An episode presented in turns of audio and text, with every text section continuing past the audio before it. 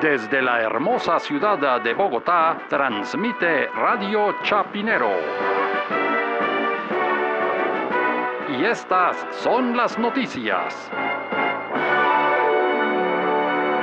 Santa Fe de Bogotá. En el Día del Maestro, sigue el paro de maestros.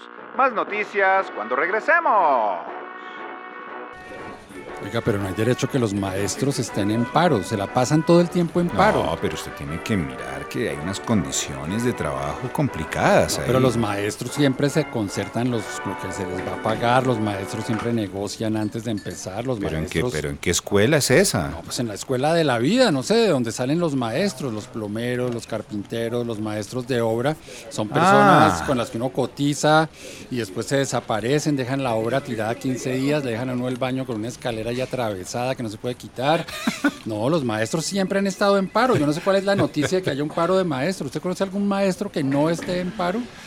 Pues la verdad, mm, me acuerdo del em, maestro Salustiano, el de Sábados Felices. Ah, ese sí era un maestro, eso sí tiene toda la razón, un maestro que nos daba lecciones de moral, señalaba a los culpables, a los corruptos, un maestro maravilloso que teníamos además en un programa de humor, no parecía una clase, eso sí era un verdadero maestro y preciso le sale de hijo este muchachito eh, Néstor Humberto que está Eh, mejor dicho más impedido. al- al- al aire, al aire, al aire, al fiscal, aire.